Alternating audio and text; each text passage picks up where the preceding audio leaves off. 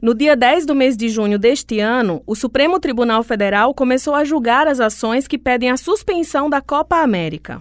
O julgamento é realizado em plenário virtual, no qual os ministros inserem os votos por meio de sistema eletrônico. A relatora de duas ações, a ministra Carmen Lúcia, votou para rejeitar dois dos pedidos por questões processuais. Segundo a ministra, o presidente da República não pode autorizar nem desautorizar a realização de jogos nos equipamentos estaduais ou municipais, quando for o caso, no máximo, se apresentar contra ou a favor da sua ocorrência. Seguindo o mesmo protocolo da Copa Libertadores, eliminatória da Copa do Mundo, aceitamos a realização no Brasil da Copa América. O nosso governo joga dentro das quatro linhas da Constituição.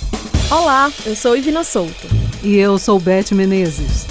Começa agora o Redação Tabajara, seu podcast que vai muito além da notícia. Você confere aqui, em uma abordagem diferente, os principais assuntos do momento. Este é um conteúdo da empresa paraibana de comunicação gerado exclusivamente para as plataformas digitais.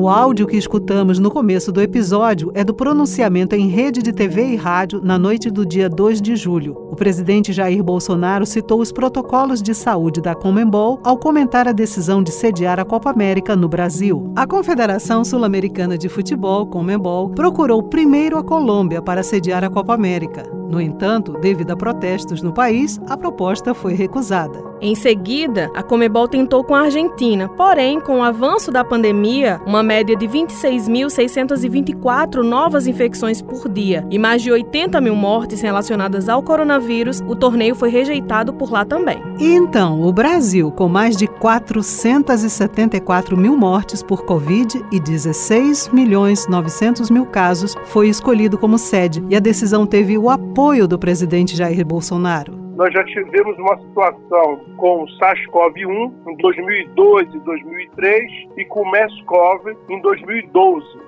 Então é só uma questão de tempo surgir um coronavírus dessa natureza. Então iniciou o ano de 2020, nós com, com muito, muita preocupação, nós assistíamos algumas autoridades pouco fora assim da realidade em relação ao perigo e ao risco que a humanidade estava naquele momento sendo submetida. Este é o virologista Marcelo Moreno, professor e pesquisador do Departamento de Fisiologia e Patologia da Universidade Federal da Paraíba. Moreno fez parte de uma pesquisa realizada pela UFPB e Universidade Federal do Rio de Janeiro, que apontou que ao menos 302 jogadores da Série A do Campeonato Brasileiro foram infectados pelo novo coronavírus. O virologista concedeu uma entrevista ao nosso repórter João Lira. Então, a gente observou que era dado continuidade a esses eventos. Ao mesmo tempo, nós também verificamos que não era só no Brasil, mas também em outros lugares do mundo, como na Europa, e como já era esperado, a Covid-19 sendo manifestada nos atletas, nos jogadores de futebol. Então começamos a fazer esse levantamento aí de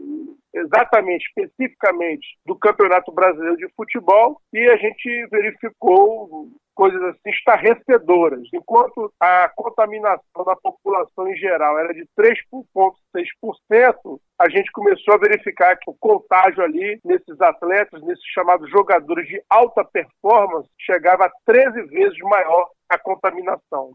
O levantamento realizado por vocês não leva em consideração a arbitragem, a comissão técnica e nem demais funcionários que estão envolvidos na realização e na organização desses eventos. Você acredita que os resultados seriam mais alarmantes se envolvessem esse pessoal? Bem, em relação a esse pessoal que a gente chama aí de circunvizinhos, pessoal de apoio, com certeza é, a situação para eles também não é muito satisfatória, já que eles estão ali naquele ambiente que nós consideramos como um ambiente super disseminador, por conta dessas aglomerações que ocorrem ali e nós não tivemos acesso a esses dados. Não que a gente não quisesse fazer esse levantamento, mas nós, primeiro, tivemos dificuldade nos dados dos atletas, porque havia alguma divergência. Então, entre escolher mais ou menos, a gente preferiu escolheu o valor menos porque era o valor mais confiável, por exemplo, no site oficial dos clubes ou também no site da Confederação Brasileira de Futebol. Mas se a gente for fazer esse levantamento e perde um bom tempo, você vai ter dificuldade em amarrar todos esses dados e ver quais verdadeiros são os dados confiáveis. Agora, sem dúvida nenhuma, esse pessoal, eles estão submetidos aí a essa situação de aglomeração que favorece a transmissão do SARS-CoV-2. Inclusive, isso foi um dos grandes erros aqui também no início da pandemia, determinadas autoridades sanitárias que deveriam conhecer Olha, no sertão nordestino não vai ter, porque lá está muito calor e isso não favorece. Isso é verdade para o influenza vírus tipo o H1N1, eles são favorecidos em temperaturas menores. Agora, para os coronavírus, foi mostrado, inclusive com o MERS-CoV, o próprio SARS-CoV, que eles têm uma, uma, capacidade de transmissão e disseminação em ambientes mais quentes. Por quê? A sua epidemiologia está baseada no contato, na aglomeração eles não são exclusivamente dependentes dos aerossóis, o que acontece, por exemplo, com o vírus influenza, esse que causa também a chamada gripe influenza.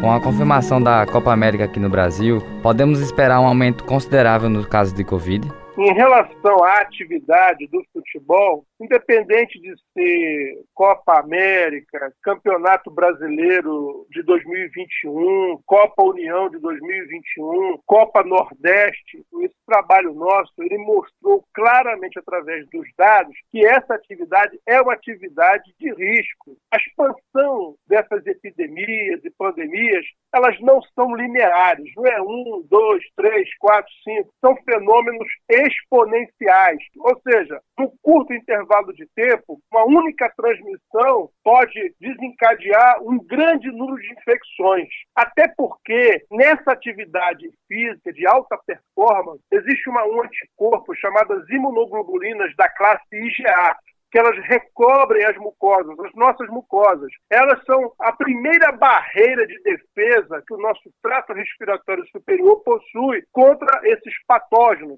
seja é, bactérias ou vírus ou qualquer outro tipo de natureza. Esses atletas, por conta dessa, dessa atividade física, essas imunoglobulinas, a concentração delas cai. É como se elas desaparecessem das mucosas. Então, esses atletas ficam mais susceptíveis às infecções nas primeiras duas horas horas pós a partida de futebol. Então, esse tipo de atividade, no momento, com certeza representa, sim, um enorme perigo. Se a gente analisar as curvas de casos no Brasil, ano passado, a gente vai ver que ela é um pouco, ou talvez muito diferente de todas as curvas de alguns países. Provavelmente, esse tipo de atividade, a questão do futebol, e olha que não tem nada a ver com Copa América, foi ano passado, não, não existiu Copa América no passado. O futebol pode sim representar algo significativo na disseminação da Covid-19, especialmente desses coronavírus, que dependem basicamente do contato, da proximidade. E dentro de uma atividade dessa,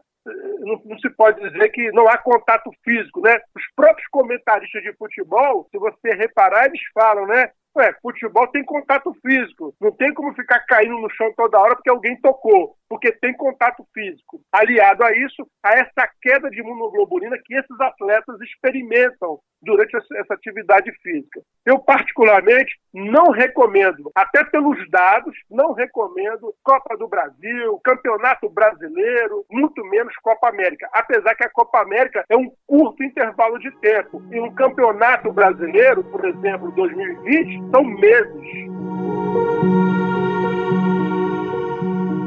Segundo a Comebol, a realização da Copa em território nacional foi aprovada pelos Ministérios da Casa Civil, da Saúde, das Relações Exteriores e da Secretaria Nacional do Esporte. Enquanto isso, os governadores tiveram opiniões divergentes sobre o recebimento de jogos da competição. O governador de Pernambuco, Paulo Câmara, por exemplo, alegou que o atual cenário epidemiológico não possibilita a realização de evento desse porte. O governo de Mato Grosso se colocou à disposição da CBF, a Confederação Brasileira de Futebol, para realizar partidas. Já o governo de Minas Gerais indicou que não considera prudente realizar esse tipo de evento. João Azevedo, governador da Paraíba, entende que não é momento para sediar grandes eventos. No Rio Grande do Sul, o governador Eduardo Leite acredita que a realização do evento no estado seria inoportuno e inconsequente. Em São Paulo, o governador João Dória informou que se as partidas seguirem o Plano São Paulo de combate à pandemia, concorda com o evento. No fim, as partidas vão acontecer em estados onde os governadores dialogam politicamente com o presidente da República. Para falarmos sobre os impactos econômicos com a vinda da Copa América ao Brasil, a repórter Camila Alves conversou com o economista e presidente do Instituto Corecon Cultural, Gelton Coelho. Gelton também esteve envolvido com o planejamento da Copa do Mundo na cidade de Belo Horizonte e destacou alguns pontos sobre o planejamento de eventos como esses. Gelton, pode contar pra gente qual é normalmente o efeito multiplicador que vem com uma competição esportiva como essa para o país sede? Nesse caso, é a Copa América, envolve menos nações do que uma Copa do Mundo, mas é ainda um evento internacional. Bem, muito importante a sua pergunta, porque um evento, principalmente um evento internacional que você recebe outras delegações, ele serve muito para você mostrar a sua cidade, mostrar o estado, mostrar o país para o mundo inteiro. No caso da Copa América, vai ser mais específico para esses países. Mas você tem que aproveitar a oportunidade para construir, a partir do evento, fontes e possibilidades de conexão, não só com o mundo empresarial desses países, mas principalmente atrair os turistas. Vou dar um exemplo aqui de Belo Horizonte. Nós recebemos o UFC, que é Ultimate in Fight, e nós planejamos esse evento em Belo Horizonte e recebemos antes do período da Copa. Então a gente conseguiu entrar no mercado norte-americano, ficar um mês passando nos principais jornais de lá por causa de um evento específico. Então, o que, que você faz? Você vai receber os jornalistas, você leva restaurantes, leva pontos turísticos da cidade, você constrói uma relação, produz uma série de releases para ser enviado para as imprensas locais. Então, você vai construindo uma série de matérias em que os próprios atletas, a gente fez, por exemplo, uma exibição em praça pública, ali você faz a ativação das marcas patrocinadoras do evento. Então, você você vai construindo todo um planejamento. Mas o principal, por exemplo, da Copa do Mundo, no caso de Belo Horizonte e de Minas Gerais, nós trabalhamos com todo um planejamento de transporte, de segurança pública, de saúde, né? Porque você recebe uma, um, um, grupo muito grande de turistas. Então, onde esse povo vai? Como é que eles vão fazer os deslocamentos na cidade? O que que eles vão visitar? Qual que é o perfil do público? Então, por exemplo, quando a gente fala de futebol, qual que é o perfil do público que vai viajar para ver um jogo desse? Geralmente, o público de Copa do Mundo é um perfil masculino, de uma determinada idade, entre 40 e 50 anos, né? pessoas com alto poder aquisitivo. Então, basicamente, eles vêm para ver os jogos para beber, conhecer a cidade, namorar, fazer as coisas que você faz quando você viaja. É diferente, por exemplo, de um público familiar, onde os atrativos vão ser mais focados, por exemplo, na área cultural. Você tem uma outra lógica de visitação, inclusive de museus, etc. Então, um evento como esse, ele mobiliza não só o planejamento público, não só as forças de segurança, né, guardas municipais, polícia militar, que a gente aproveitou para fazer treinamentos específicos, cursos de capacitação nas mais diversas línguas. Então, você faz toda uma preparação da gestão pública e dos atrativos com foco principal. O foco principal é melhorar para a própria cidade. Então, com a desculpa boa do evento, você resolve a infraestrutura para o cidadão comum. Né? Então é, é, é uma coisa muito complexa que envolve muito planejamento e aprendizado, principalmente para a cidade.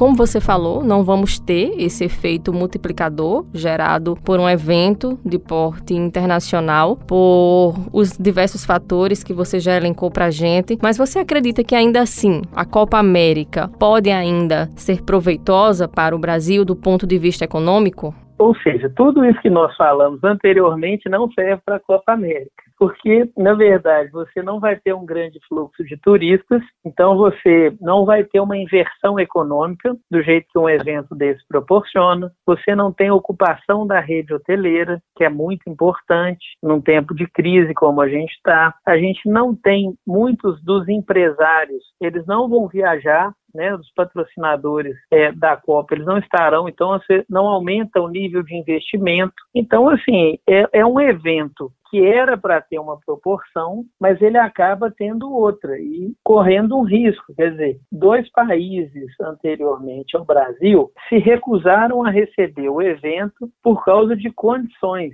seja Colômbia, por causa das condições políticas, mas também sanitárias, seja Argentina. Olha, esses países estão em condição melhor do que a gente do ponto de vista sanitário, eles têm menos morte por habitante, eles têm vacinação melhor que a nossa hoje e eles têm outras particularidades e não quiseram o evento, porque não poderiam fazer da forma adequada. E aí o Brasil aceita. E uma questão importante é o que você sinaliza para o mundo quando você traz um evento desse porte. No caso do Brasil, quando ele traz Olimpíadas, Copa do Mundo, Copa das Confederações, ele está sinalizando um exemplo de gestão de um país festivo, alegre, que vivia um boom econômico na época, né? É, vivia uma taxa de desemprego diferente, então é, isso é muito fácil de vender um produto desse, de mostrar a receptividade do povo, de mostrar para os estrangeiros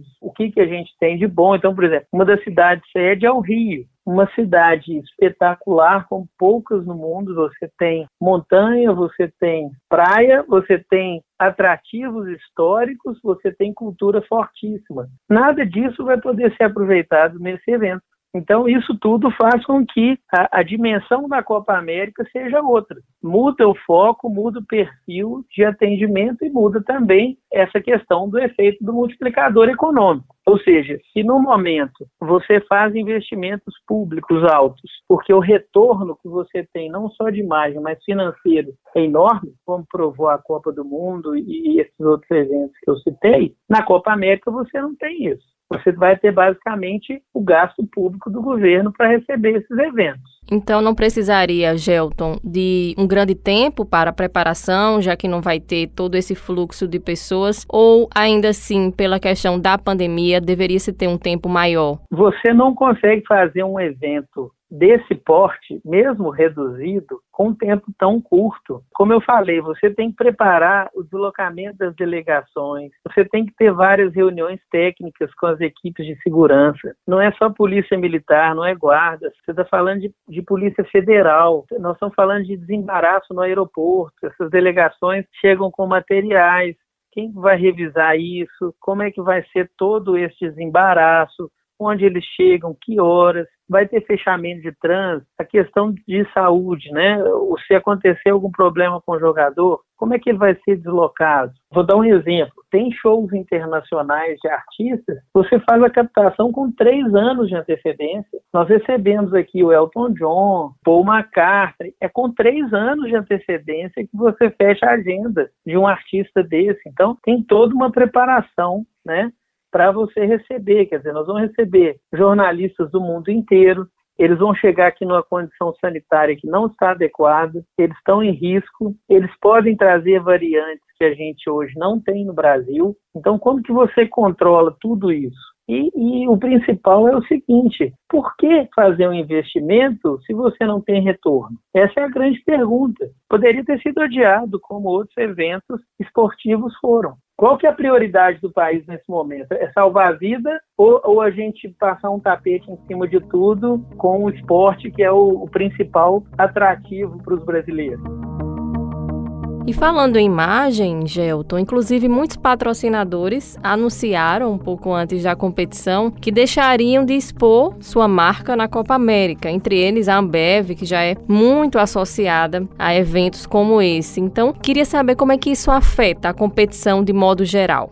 É, o, o, o que a gente tem que pensar é que esses eventos são centros de negócio. Uma marca, quando ela associa ao esporte, ela está querendo mostrar saúde, vitalidade, felicidade, tudo que a marca pode proporcionar. Então, por exemplo, essa empresa que você citou, né, de bebidas, ela está muito ligada ao que a gente chamava de fanfest. Então, você montava grandes estruturas com as marcas delas, camarotes, áreas enormes de telões para as pessoas assistirem os jogos, grandes shows. Então, você tem toda uma movimentação que é positiva para a marca. Agora, você imagina com uma cidade colapsada, pessoas morrendo e a marca sendo associada a um evento que acontece nesse período. O retorno de imagem é o pior possível. Então, assim, as empresas avaliam isso, né? É um momento, por exemplo, que essas empresas vão trazer pessoas que são relevantes para elas, do ponto de vista de negócios. Você traz pessoas do mundo inteiro para o evento, você monta camarotes com tudo do melhor para que você crie um ambiente de negócios. Esse é o principal de um evento de esporte. Agora, no caso de um evento e com essa crise e da forma que é apresentado, isso gera um problema para a marca. Então, por que, que a Colômbia recusa? A Colômbia vive um problema político gravíssimo. Então, associar esse evento mais o problema político não dava para fazer. A Argentina não faz por causa da crise sanitária. Quer dizer, o Brasil tem as duas. Nós temos a crise política, nós temos a crise sanitária, nós juntamos as duas e estamos fazendo evento aqui. Então, assim, nós temos que ter clareza. É importante trazer eventos como esse para o Brasil, é fundamental, mas não nesse momento, porque isso piora ainda mais a nossa imagem.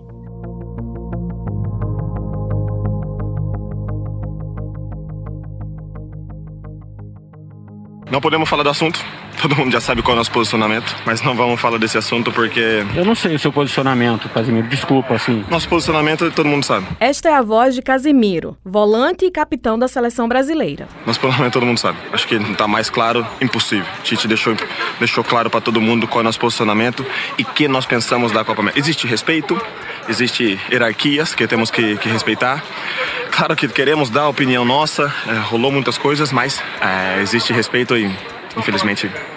Vocês vão falar depois do jogo contra o Paraguai? Queremos falar, queremos falar. Queremos falar porque não queremos desviar o foco. Não queremos desviar o foco porque. Este áudio que ouvimos foi de uma entrevista dada por Casemiro no dia 4 de junho, depois do jogo do Brasil contra o Equador pelas eliminatórias da Copa do Mundo. Na semana seguinte, no dia 9, jogadores da seleção soltaram uma nota em suas redes sociais onde se manifestaram sobre a Copa América. Na nota, os atletas dizem que estão insatisfeitos e que são contra a organização da Copa América, mas que nunca diriam não à seleção brasileira. O futebol ele é pensado em sua estrutura para que o debate político não flua, mas isso nunca foi problema, né? Ao longo da história, a resistência sempre existiu e sempre jogadores quiseram protestar, quebrar essas amarras, eles conseguiram. Então não dá para colocar na conta da estrutura do futebol essa falta de debate político dos jogadores. Este é Felipe Caldas, jornalista esportivo. A entrevista foi concedida ao jornalista Marcos Tomás.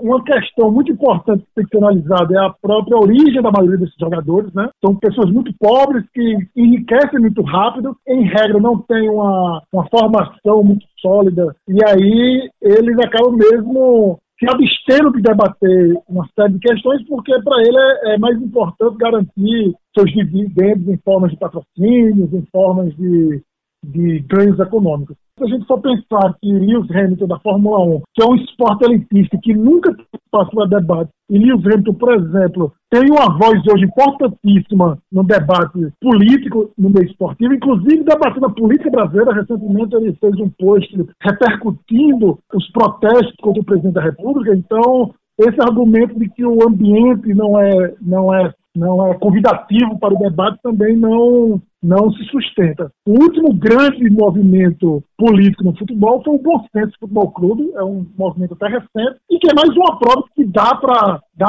levar o debate político ao campo de jogo quando se tem esse interesse.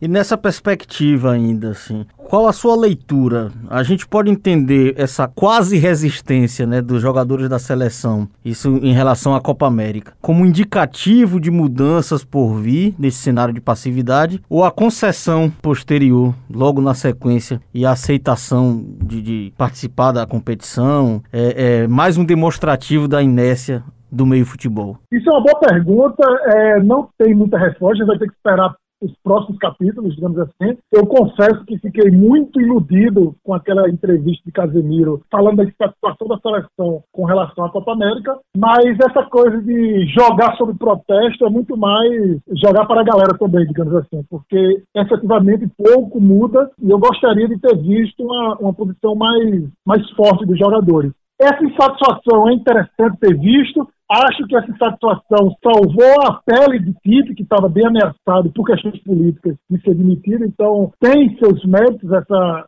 certa resistência dos jogadores, mas no fim das contas ficou a desejar. Eu acho que a entrevista de Casemiro nos dava uma, uma esperança que ela acabou não se concretizando.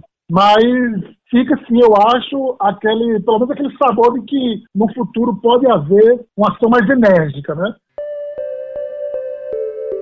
Vamos seguir na polêmica em torno da realização da Copa América aqui no Brasil, que após a decisão de se estabelecer né, o país como sede emergencial, houve uma reação dura contra a competição aqui e logo na sequência uma enxurrada de crítica aos que criticavam a realização da Copa América aqui. E um dos, uma negação da defesa era que outras competições estavam sendo realizadas no Brasil. Enquanto estudioso, você se situa em qual bloco? Nos que defendem a realização da Copa América, entre os que criticam a Copa, mas concordam que, que os outros torneios de futebol prossigam, ou, na sua opinião, o futebol deveria parar em absoluto no Brasil? Primeiro de tudo, falando especificamente de Copa América, a competição nem deveria ter acontecido, independente de pandemia ou não. Se a gente lembrar que houve Copa América 2015, que é o ano correto, digamos assim, tradicional da realização, depois a gente teve uma Copa América Centenário, já foi uma aberração inventada em 2016. Aí teve a Copa América, que seria correta em 2019. E aí inventam a Copa América 2020, que é para supostamente se alinhar o calendário da, da Europa. Então você já tem aí quatro competições no intervalo que deveria ter apenas duas.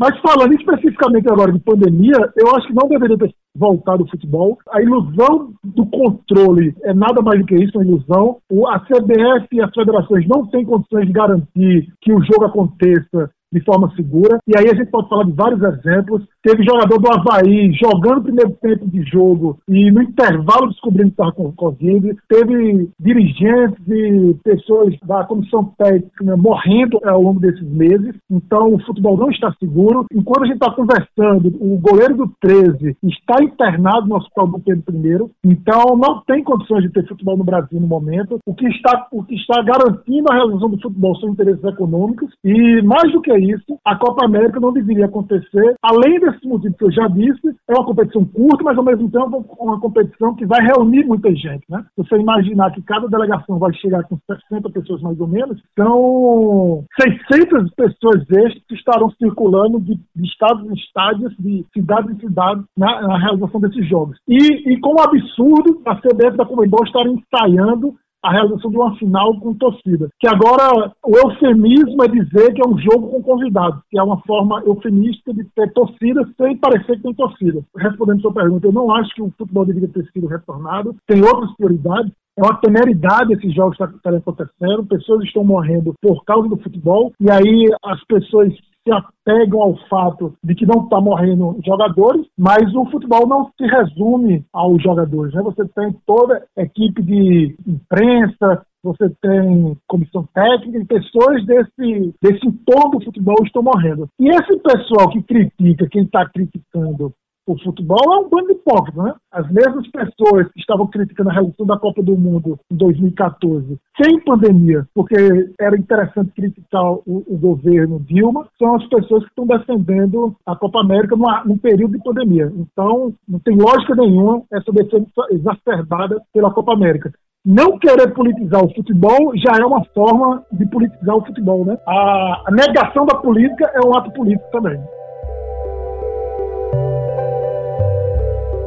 Felipe, a questão sanitária, né, está posta e naturalmente se sobrepõe, mas tentando expandir a percepção e, e equilibrar essa equação. Se a gente pensa no, no, calendário convencional do futebol brasileiro, né, no que nas competições que tradicionalmente anualmente são disputadas aqui, e a gente entende essas competições, por exemplo, um campeonato estadual que por mais deficitário, enfim, e que beire a miséria, né, se a gente tratar propriamente do futebol paraibano e vários outros estados, mas representa a sobrevivência de muitas agremiações e muitos atletas. Que, enfim, seja um salário ínfimo ou não, é alguma renda efetiva que se tem. Nessa perspectiva e tentando algum mecanismo mínimo de equilibrar a equação, não poderia em algum momento se entender fundamental também o retorno do futebol por essa perspectiva? Eu entendo o debate, eu, eu sou um defensor do campeonato estaduais, por exemplo, acho que eles têm que existir, mas da mesma forma que o governo federal criou, por exemplo, um auxílio para ajudar quem está em situação difícil, por exemplo, eu acho que a CBF tem condições, a CBF é uma entidade milionária, é, a CBF poderia ter pensado num auxílio para os jogadores em situação financeira mais complicada. É, eu acho que soluções estão aí para, para serem encontradas, para minimizar o sofrimento desses profissionais. Mas é como eu digo, eu acho muito temerário o retorno do futebol do jeito que está acontecendo. Imagino que são mais de 100 clubes circulando os 27 estados do Brasil, pegando voos, ônibus, clubes inteiros contaminados, sem saber a tempo que estão contaminados, pegando voo comercial Brasil afora. Então eu entendo as dificuldades, entendo o cuidado que tem que ter com esses profissionais, principalmente aqueles que não têm uma condição financeira muito boa, e aí é a grande maioria dos jogadores de futebol, mas eu acredito que a, a gente está longe ainda de ter uma, uma solução para a pandemia, apesar da vacina que está chegando aos poucos, a, gente, a, a pouco a pouco a população está sendo vacinada, mas a gente tem que perceber que o futebol retornou desde agosto do ano passado. A gente teve uma, uma segunda onda no início desse ano que foi muito grave e o futebol não parou por causa disso. Também não adianta parar o campeonato e não, e não ajudar ninguém, deixar cada um a sua sorte. Mas a CBF é uma entidade milionária, teria condições de auxiliar financeiramente seus jogadores, os jogadores brasileiros, do mesmo modo que aconteceu com o governo federal que fez o, o auxílio para ajudar de alguma forma a população mais pobre. No sábado, dia 12, véspera do jogo de abertura entre Brasil e Venezuela, 12 membros da seleção venezuelana foram diagnosticados com Covid-19. Em razão disso, a Comebol alterou o regulamento que limitava substituições por Covid-19 na lista final de convocados, permitindo que a Federação Venezuelana de Futebol convocasse outros 15 jogadores. Para além da Copa América, também no dia 12, o Palmeiras perdeu dois funcionários, o podólogo Edson Silva e o segurança Cristiano de Oliveira. Os dois tiveram complicações relacionadas à Covid-19 e não resistiram. Os dados da pandemia aqui no Brasil crescem a cada dia. Ainda com ritmo de vacinação lento, o país registrou a marca de 23 milhões de vacinados com duas doses contra a Covid-19. Isso equivale a 11,06% da população do Brasil. Esse é o levantamento do consórcio de veículos de imprensa com base nos dados fornecidos pelas secretarias estaduais de saúde. E fica uma questão: até quando o governo federal vai silenciar sobre esses casos da pandemia e, enfim, trazer medidas eficazes no combate ao coronavírus?